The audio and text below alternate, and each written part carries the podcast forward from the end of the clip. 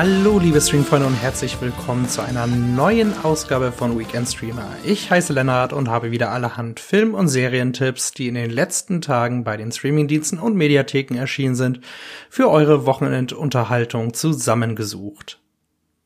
Den Anfang macht die britische Mystery-Serie The Rising, die nun bei Sky Ticket gestartet ist.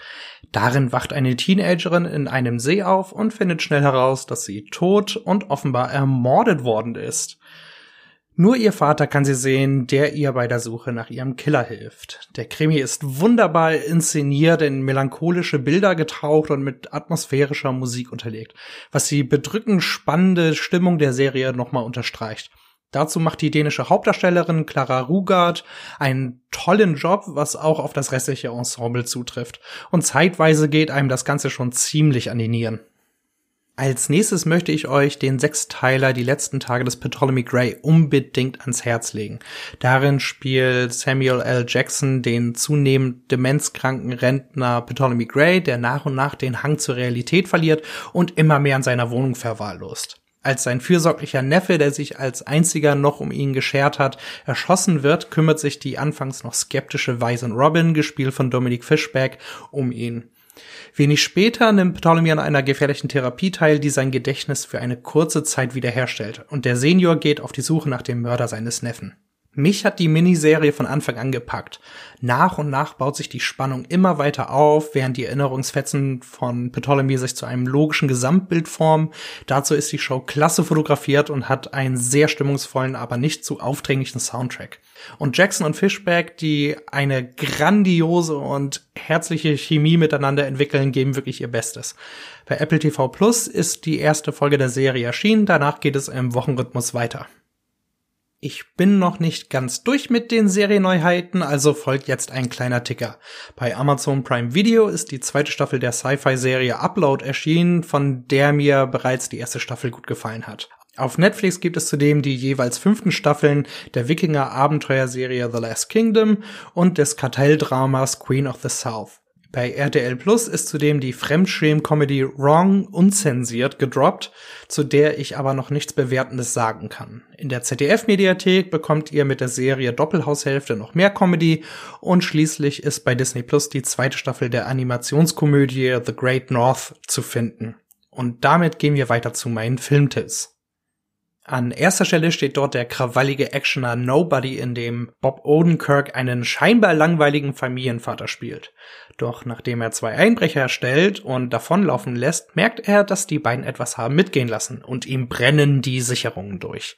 Es stellt sich nämlich heraus, dass er eine echte Killermaschine ist. Nachdem er wieder Blut geleckt hat, legt er sich mit der Russenmafia an und das wird ziemlich brutal. Die Action ist nämlich erstklassig choreografiert, bringt deftige Gewaltspitzen mit und wird mit augenzwinkernden One-Linern unterlegt. Wer eine knackige Actionkomödie sucht, sollte sich Nobody auf jeden Fall bei Sky Ticket reinziehen. Und was ich persönlich sehr gut finde, der Film dauert lediglich 90 Minuten und hält sich nicht mit irgendwelchen nichtssagenden Nebenhandlungen auf. Außerdem solltet ihr euch unbedingt den neuen Nicolas Cage Film Pig auf Amazon Prime Video anschauen. Darin spielt er einen zotteligen Einsiedler, der mit seinem besten Freund, einem Trüffelschwein, seltene Pilzsorten sammelt und verkauft. Doch dann wird ihm sein Trüffelschwein gestohlen und er macht sich auf, seinen Kumpel wiederzuholen. Nein, das ist kein stupider Rachethriller, in dem Nick Cage wieder auf zwölf dreht, sondern ein überraschend gefühlvolles und ergreifendes Drama, in dem Cage eine richtig starke Performance gibt. Er macht zwar viel Murks wie Primal und andere ranzige Geezer-Teaser, aber mit Filmen wie Mandy und nun Pick zeigt er immer wieder, wie gut er eigentlich ist. Lange Rede, kurzer Sinn. Oink oink, schaut euch Pick an.